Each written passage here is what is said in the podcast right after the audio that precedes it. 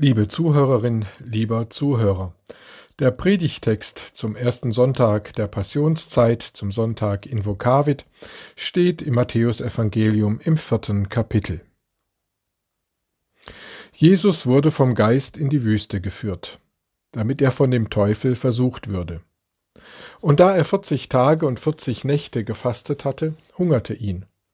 Und der Versucher trat zu ihm und sprach, bist du Gottes Sohn, so sprich, dass diese Steine Brot werden. Jesus aber antwortete und sprach, Es steht geschrieben, der Mensch lebt nicht vom Brot allein, sondern von einem jeden Wort, das aus dem Munde Gottes geht. Da führte ihn der Teufel mit sich in die heilige Stadt und stellte ihn auf die Zinne des Tempels und sprach zu ihm, Bist du Gottes Sohn, so wirf dich hinab, denn es steht geschrieben, er wird seinen Engeln deinetwegen Befehl geben, und sie werden dich auf den Händen tragen, damit du deinen Fuß nicht an einen Stein stößt. Da sprach Jesus zu ihm, Wiederum steht auch geschrieben, du sollst den Herrn deinen Gott nicht versuchen. Darauf führte ihn der Teufel mit sich auf einen sehr hohen Berg und zeigte ihm alle Reiche der Welt und ihre Herrlichkeit und sprach zu ihm, das alles will ich dir geben, wenn du niederfällst und mich anbetest. Da sprach Jesus zu ihm, Weg mit dir, Satan, denn es steht geschrieben, du sollst anbeten den Herrn deinen Gott und ihm allein dienen. Da verließ ihn der Teufel. Und siehe, da traten Engel zu ihm und dienten ihm. Um was geht es in dieser Geschichte? Es geht zunächst nicht um unsere Versuchungen. Es geht in diesem Predigtext nicht um Jesus als Vorbild für unsere Anfechtungen, sondern es geht um zwei Vorstellungen von Jesus als Gottessohn. Welchen Jesus wollen wir haben? Das ist die Frage. Jesus wurde vom Geist Gottes in die menschenleere Wüste geführt, damit sich erweist, welch Geisteskind er ist. Jesus fastet 40 Tage und Nächte. Er hat Hunger. Er ist einsam. Er ist ein Mensch. Wenn du Gottes Sohn bist, da ist der Zweifel bereits mitgesät. Wenn du Gottes Sohn bist, so befiehl doch, dass diese Steine Brot werden. Setz dem Hunger in dieser Welt ein Ende. Wenn du Gottes Sohn bist, dann befiehl doch, dass alles Leid dieser Welt endet. Jesus antwortet, der Mensch lebt nicht vom Brot allein, von der Stillung äußerer Bedürfnisse, sondern von einem jedem Wort, das Gott ihm zuspricht. Will ich diesen Jesus haben, der alle äußere Bedürfnisse stillt und allem Leid ein Ende setzt? Oder will ich den haben, der mir sagt, schau, es gibt auch noch eine andere Dimension des Lebens, Gott, der zu uns spricht durch das Wort der Bibel. Gott, der gehört werden will, der mich mahnt, tröstet, aufrichtet und aufatmen lässt. Vor seinem Leiden feiert Jesus mit seinen Jüngern das Abendmahl.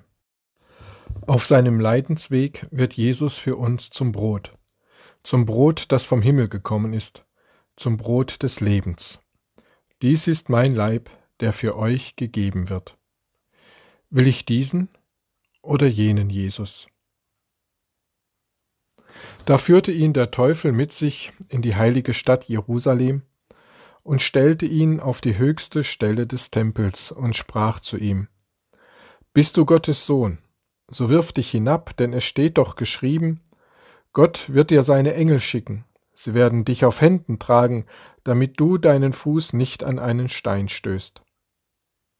Jesus wusste, welcher Weg vor ihm liegt, ein Weg voller Leid und Schmerzen, ein Weg, der ihn ans Kreuz bringt. Ein unverletzlicher Jesus, einer, der dem Leid aus dem Weg geht. Im Garten Gethsemane, kurz vor seiner Gefangennahme, war Jesus auch allein. Es war Nacht. Und er riss sich von Petrus, Johannes und Jakobus los, die ihn begleiteten. Er kniete einen Steinwurf weit von ihnen entfernt nieder und betete. Vater, willst du, so nimm diesen Leidenskelch von mir, doch nicht mein, sondern dein Wille geschehe. Will ich einen Jesus, der seinen Vater auf die Probe stellt, oder einen Jesus, der in den Willen des Vaters einwilligt und den Weg des Leidens bis ans bittere Ende geht, bis ans Kreuz? Als der römische Hauptmann sah, wie Jesus starb, da sprach er, Wahrlich, dieser Mensch ist Gottes Sohn gewesen. Will ich einen unverletzlichen, unverwundbaren Jesus, der Schmerz, Leiden und Tod nicht kennt? Oder will ich den Schmerzensmann, der meine Sünde, Schuld und Last auf sich nimmt, von mir nimmt, der meine dunklen, leidvollen Stunden kennt und mich durch diese Stunden tragen kann? Da sprach Jesus, Du sollst den Herrn deinen Gott nicht herausfordern, nicht versuchen und auf die Probe stellen. Nun nahm der Teufel Jesus mit auf einen sehr hohen Berg und zeigte ihm alle Reiche und Reichtümer dieser Welt und ihre ganze Pracht. Das alles will ich dir geben, wenn du niederfällst und mich anbetest. Was für eine Versuchung. Will ich einen Jesus, der alle irdische Macht und Pracht besitzt? Oder will ich einen, der als König der Juden edentlich am Kreuz verreckt, dessen Thron das Kreuz ist? Will ich einen machtvollen Jesus oder einen ohnmächtigen Jesus?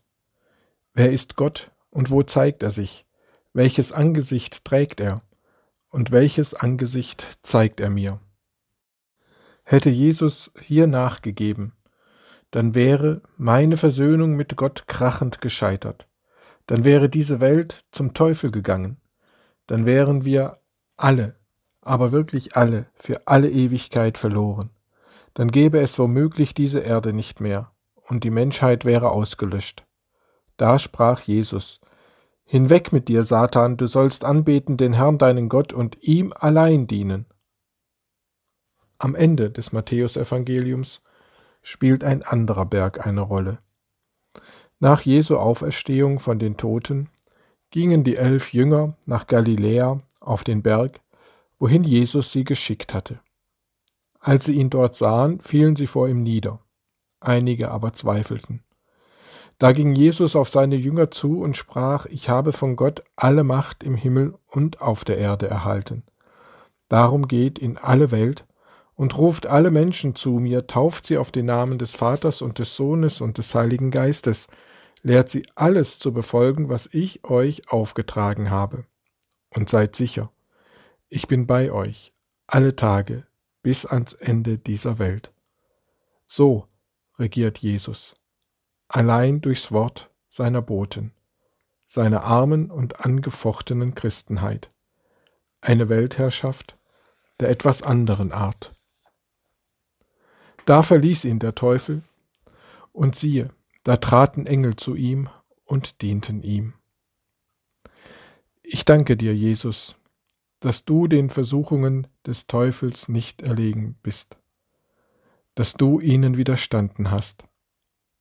Denn mit unserer Macht ist nichts getan, wir sind gar bald verloren. Es streitet für uns der rechte Mann, den Gott hat selbst erkoren. Fragst du, wer der ist? Er heißt Jesus Christ, der Herr Zebaoth, und ist kein anderer Gott. Das Feld muss er behalten. Amen.